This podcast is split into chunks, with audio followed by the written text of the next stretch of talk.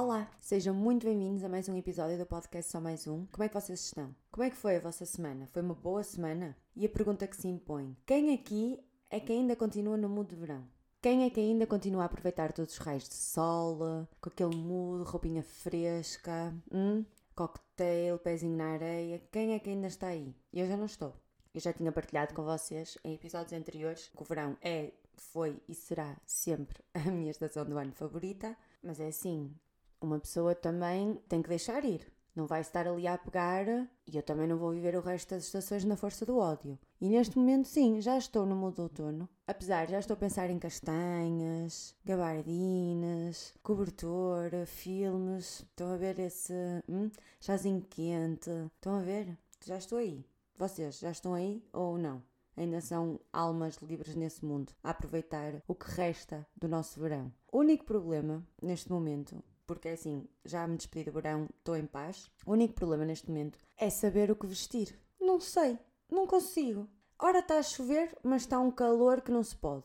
Ora já dá aquele ventinho fresquinho ao final do dia e de manhã, mas durante o dia está um calor que não se aguenta. É muito difícil escolher o que vestir, nestas, nesta, principalmente nestas transições. Porque se é verão, andamos aí, não é? Leves, roupinha leve, um paninho só sobre o corpo. Se é inverno, vestimos o guarda-vestidos todo. Agora, outono e primavera são estações um bocadinho. O que é que a gente veste? A gente não quer transpirar que nem, não é? Mas também não quer apanhar frio ficar doente, cair na constipação. Por isso, vocês sentem isto? Vocês de manhã acordam, olham para o guarda-vestidos e ui, o que é que eu vou vestir hoje? Não sei, é, é uma indecisão. Problemas de primeiro mundo, certo, mas não deixa de ser. Pronto. Segundo tema: quem é que viu o trailer dos morangos com açúcar? Espero que todos. Espero que todos vós. E o que é que vocês acharam? Vocês gostaram? Eu. Hum, não sei. Imaginem, pronto, primeiro é aquela coisa óbvia que aquilo não tem a energia dos morangos com açúcar. Para mim, aquele trailer devia ser macho alfa a chegar à escola na sua moto, dá com o ombro na menina mais linda, deixam os dois, espalham os dois o caderno pelo corredor, ao apanhar o caderno olham-se nos olhos, apaixonam-se. Entretanto, surge a namorada do principal que é má, o namorado principal, que também não é muito bom, há ali umas atribulações, até podem eventualmente cantar uma musiquinha na cantina e pronto, é, isto é morangos. Agora, raparigas que desaparecem, polícia, sabem? que é isto? Não entendi. Estou assim um bocadinho de pé atrás. Ficha, estou de acordo, bora fazer coisas novas para os mais jovens, está tudo bem. Portugal precisa de fazer coisas, mas será que devíamos ter chamado morangos? Porque assim, no trailer eu só vi duas, três coisas que me fizeram lembrar os morangos: Desert, Crómio, Senhor de Si, Rita Pereira. O resto era tudo. Pronto. E depois, mas eu depois estava a pensar, porque pronto, aquilo não, vai, não me dá todo a vibe de morangos, não dá. Mas depois eu estava a pensar que, será que se fizessem realmente, porque todos nós andamos aí a chorar, porque eu tenho visto também muitos comentários na internet a dizer, ah, isto não são os morangos, eu queria os morangos e assim. Mas, primeiro, aquilo já não é focado neste momento para a no nossa faixa etária. Já não é focado para os miúdos que neste momento têm entre 25 e 30, que viram muito morangos com açúcar. E o que eu penso é, isto neste momento aquilo é focado para idades mais novas, 18, não é? 16 aos 18, pronto. E será que o estilo antigo dos morangos ia resultar? Porque imaginem, a geração 218 é diferente, ou melhor, um miúdo hoje com 16 é diferente de um miúdo na nossa época com 16. Sei lá, eles precisam de mais coisas, mais drama. Ainda por cima já há tanta oferta de tanta coisa com as plataformas de streamings, apesar os morangos vão passar na Amazon, se não me engano. E será que aqueles morangos que nós tínhamos resultariam hoje em dia naquele formato? Porque, por exemplo, os morangos passam muito na TV ficção hoje em dia. E eu, eu, eu de vez em quando estou a passar os canais e está a dar morangos, assumo já que paro, porque aquilo é morangos, não é? É como voltar atrás no tempo. E eu paro, fico a ver, imaginem, há muita coisa lá que se hoje em dia acontecesse, das duas uma. Ou cancelavam a TVI, ou cancelavam os atores todos. entendem o que eu quero dizer. Há muita coisa que se fez ali que hoje em dia não, não dava. E eu não estou a dizer que fizeram bem ou mal, não é isso que eu estou a dizer. O que eu estou a dizer é que antigamente nos morangos vocês tinham muitos rapazes, todos babados pelas raparigas e não sei quê, e olhar para elas e assim, na praia e tudo, por amor de Deus, toda a gente se lembra disso. Hoje em dia seria objetificar a mulher. E eu não estou a dizer que isso está bem ou mal, tipo, eram outros tempos. Havia outra mentalidade. Ou seja, nós também temos que parar de condenar um bocadinho da maneira que muitas vezes fazemos os erros do passado. Por exemplo, eu não sei se vocês se lembram que aqui há tempos saiu uma notícia, que aqui há tempos já vai há um, um tempão, queriam, queriam, e acho que chegaram a fazer, não sei, acabei por, depois por não seguir, mas queriam reescrever os, os livros da Agatha Christie porque ela usava muitas vezes palavras como preto e basicamente eles encaravam isso como um discurso racista. Então queriam tirar, hum, pronto, esse tipo de vocabulário dos livros dela. Eu não concordo com isso. Primeiro porque tu não podes mexer na obra de arte de um artista assim, não acho que isso faça muito sentido, porque tipo é arte. E depois porque se nós não pudermos ver com, ou melhor, se, nós temos que aprender com os erros, nós não podemos eliminá-los, porque se nós não pudermos ver onde é que erramos, não podemos fazer melhor. Percebem o que eu estou a tentar dizer? E os morangos de antigamente não eram bons nem maus, era para aquela época, estava tudo bem. O que eu estou a dizer é que se aqueles morangos fossem feitos hoje em dia, dava merda. Muito provavelmente. Por causa dos politicamente corretos e blá blá blá. Porque hoje em dia está tudo muito. As pessoas levam tudo muito a sério e não dão muito espaço para. E a arte está a sofrer muito com isso. Por isso, não sei se esta alteração de formato também não foi uma coisa até pensada para as novas gerações, porque realmente a geração que viu os morangos está muito à espera de voltar a encontrar os morangos e ter aquela nostalgia, mas aquilo não é para nós, não é para a nossa faixa etária, é para os jovens. E os jovens hoje em dia são diferentes do que nós éramos há 10 anos atrás. Meu Deus, eu tive 16 anos há 10 anos atrás. Ei, eu estou-me a sentir tão velha. Vamos continuar, prossiga. E digo já que vou ver os morangos, vou, Vou sim, senhora. Ansiosa para ver o que é que, que, é que eles fizeram, porque a Margarida Costeiro tinha partilhado o trailer, eu vi no perfil dela, vi na publicação que ela partilhou, mas entretanto a Madalena Aragão partilhou também um vídeo e olha, até sou honesta, nesse vídeo até me dava mais vibe de morangos. Por isso, não é? Não vamos também já estar a criticar, não. Vamos esperar para ver e perceber que pronto, as coisas mudam. Tudo bem que se calhar, se eles queriam realmente fazer assim uma cena tão fora da caixa, se calhar não tinham chamado morangos percebo, mas vamos esperar para ver. Vai que, que até é bom, quem sabe? Outra coisa, eu comecei um bullet journal. Também é chamado de bujo, mas eu acho que a maior parte das pessoas conhece por bullet journal, pelo menos eu conhecia. Basicamente é um caderno, considerado um método de organização. Aquilo foi criado por uh, Ryder Carroll, e eu fui, eu, eu fui, eu na altura, quando estava a preparar o podcast, fui pesquisar para ter a certeza que vos dava assim uma definição coerente do que é o bullet journal, porque aquilo pode representar para mim pode não ser realmente a definição. E eu encontrei uma frase muito interessante que, que, basicamente eu achei que definia bastante bem o conceito de. Isto está em brasileiro porque era um, o Rock Content, que é um site brasileiro, mas é um site fixe e diz assim: O Bullet Journal é definido como uma prática de mindfulness disfarçado de sistema de produtividade. Foi pensado para ajudar você a organizar o seu o quê enquanto você se mantém atento ao seu porquê. O Bullet Journal tem vários objetivos, ou pode ter, para já pode ter os objetivos que cada um de nós quiser. O Bullet Journal é aquele formato de caderno com os pontinhos. Vocês certeza que já viram? Apesar, hoje em dia, se vocês vão comprar tipo um bloco de notas, há muitos que são com esses pontinhos, mesmo cadernos. E eu há muito tempo queria criar um porque gostava muito da cena mais criativa, porque basicamente vocês constroem, é, é, vamos por isto assim, é uma agenda em que vocês próprios a constroem. Vocês, aquilo vem em branco e vocês constroem, escrevem tudo. E há muito tempo que eu queria fazer isso, principalmente por causa da parte criativa. Achei que me ia ajudar, como eu gosto também muito de expandir criatividade, pronto. Mas estava com muito receio, porque eu sei que a agenda funciona bem comigo, mas no Bullet Journal eu tenho que criar tudo.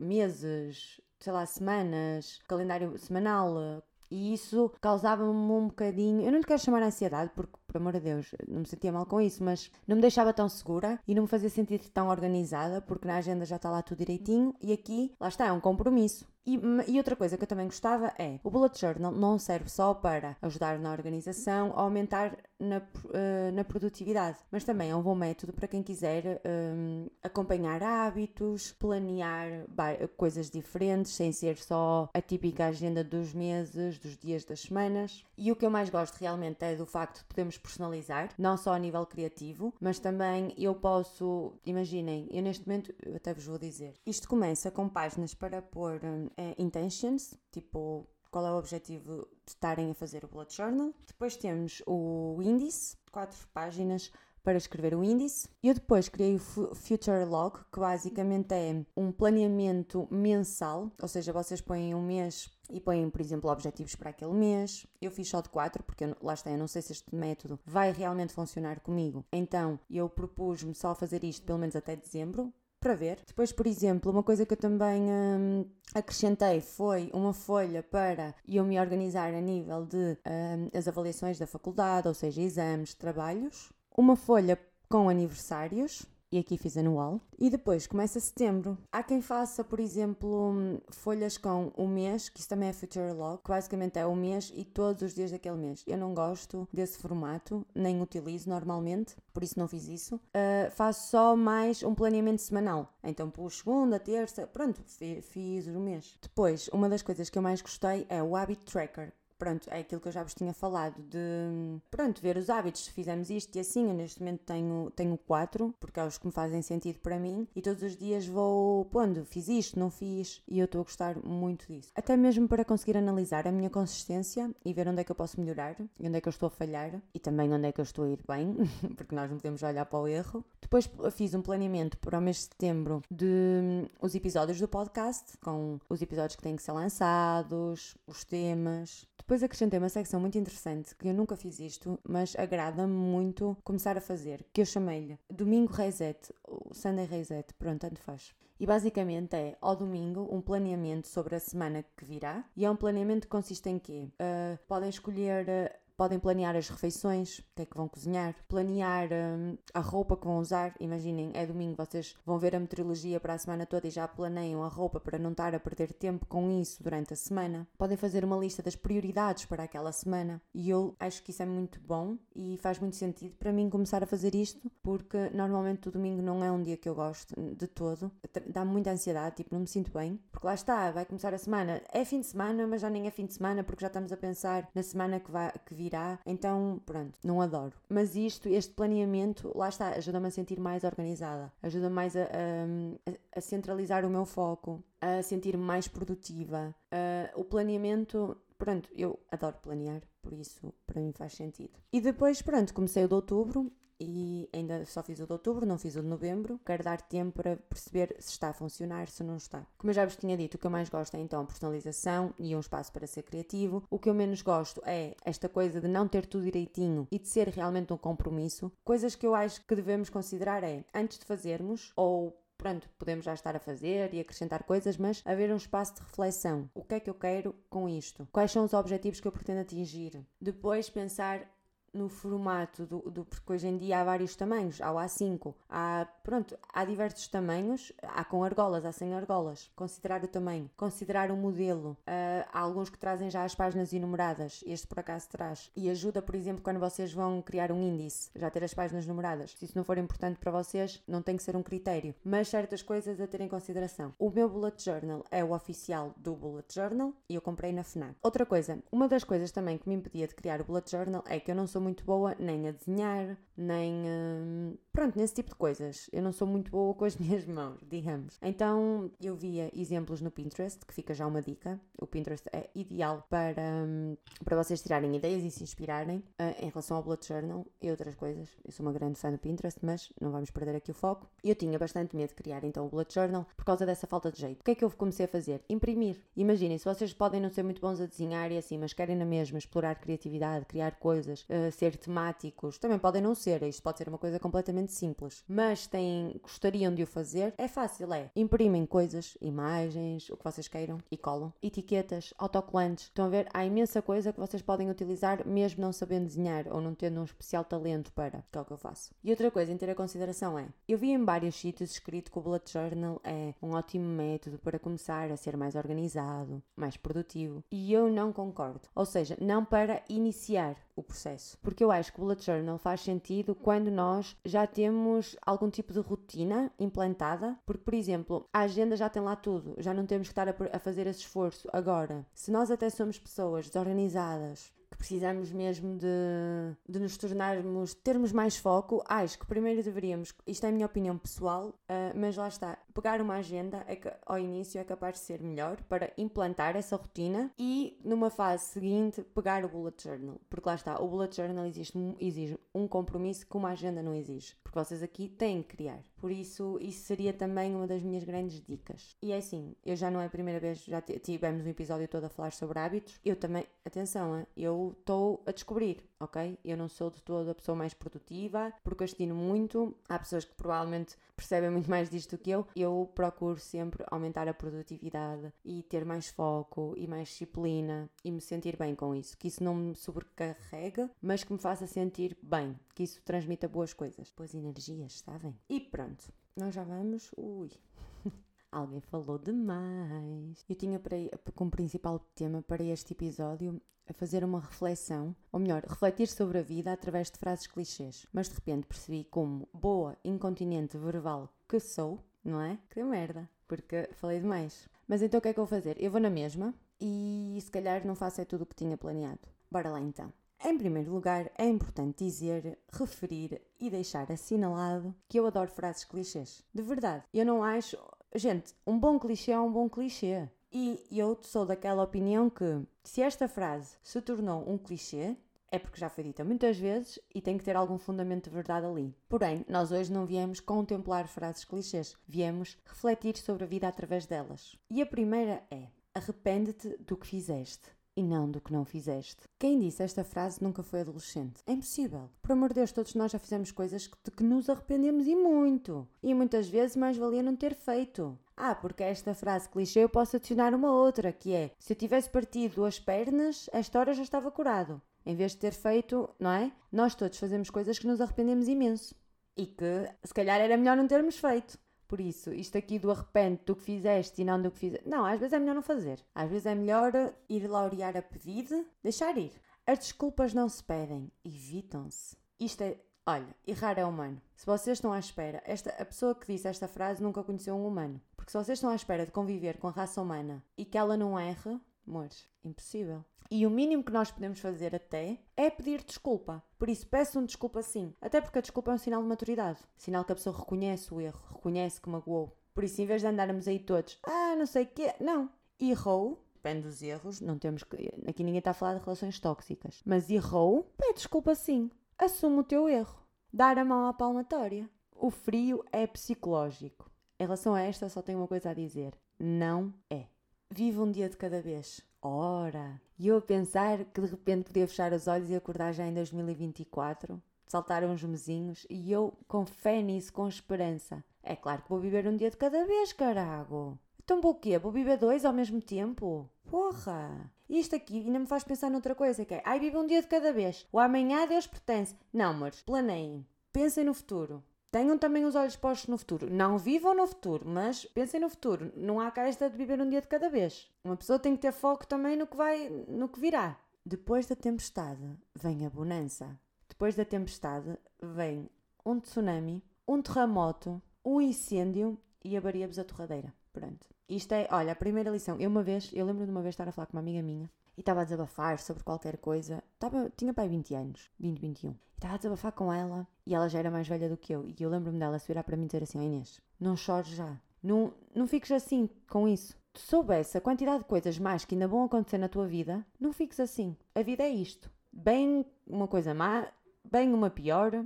E eu lembro que na altura eu ri-me com aquilo. Porque achei mesmo genuíno da parte dela, a maneira como ela disse aquilo. Não foi todo de maldade nem nada, foi genuíno. E eu ri-me imenso com aquilo. E, e, e, com o passar dos anos pude ver que é verdade. Quando a coisa está má, só pode piorar. Não, ai, não pode melhorar. Não, só pode piorar. Por isso é assim, não chorem tudo hoje. Que amanhã, isto é a primeira lição da vida, que é se vocês acham que um dia alcançam um, um nível, uma plataforma em que tudo vai correr bem na vida, não acontece, amores. Isto é a vida. Os opostos se atraem. É preciso ter cuidado com esta frase. Eu acho que esta frase acaba por ser uma das frases que mais justificam muitas vezes relações tóxicas. Porque é assim, tudo bem que, imaginem, muitas vezes numa relação tu tens uma pessoa mais extrovertida, uma mais introvertida, uma mais estressada e outra mais calma. Contudo, é importante percebermos que também é importante haverem ali semelhanças. Nós não podemos, e, eu estou a falar de relações, mas posso estar a falar com tudo e mais alguma coisa. Sei lá, princípios. Uma pessoa que tem a cabeça em cima dos ombros, se calhar não vai estar a conviver com pessoas com discursos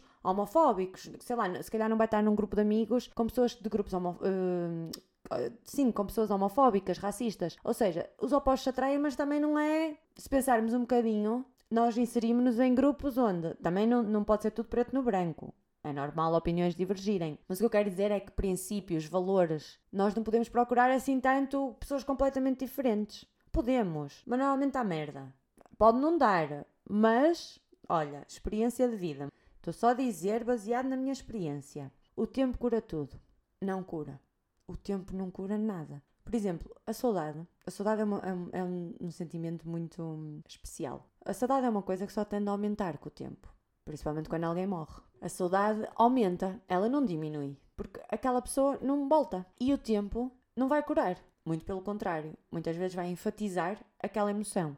Contudo, o tempo alivia muita coisa. Muitas vezes nós, por exemplo, amigos que nós tivemos durante a nossa vida toda, ou, ou seja, amigos que fomos tendo ao longo da vida, chateámos-nos, discutimos, blá blá blá blá. Neste momento, uma pessoa já nem se lembra porque é que discutiu com aquela pessoa com quem se dava com 14 anos. Já não é importante. Ou seja, o tempo alivia muita, muita coisa. E muitas vezes dar certo tempo ou melhor, dar-nos, permitir-nos termos tempo de certas coisas é essencial para a saúde mental. O preguiçoso trabalha dobrado. Isto quer dizer que uma pessoa preguiçosa normalmente deixa as coisas, deixa as coisas e depois tem que fazer tudo ao mesmo tempo e trabalha mais. Na vida, hum, não sei se é bem assim.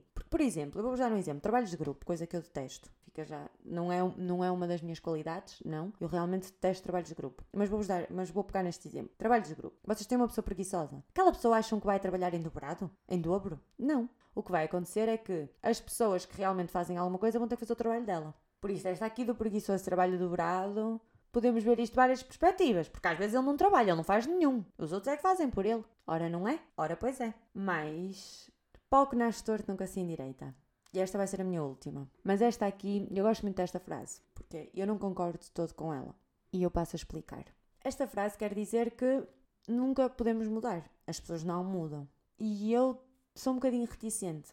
Ao longo da minha vida, eu aprendi uma coisa que é Ninguém muda ninguém. Isso não acontece. Podem saltar, pinchar, não. As pessoas até podem, durante uns tempos, serem diferentes, mas depois a coisa volta ao normal. Ou seja, não existe isso. De... Ninguém muda por ninguém. Contudo, a vida pode mudar muita gente. Anotem isto. A própria vida dá tanta chapada que nós podemos acabar por mudar. E assim me termino desta reflexão sobre a vida, está bem?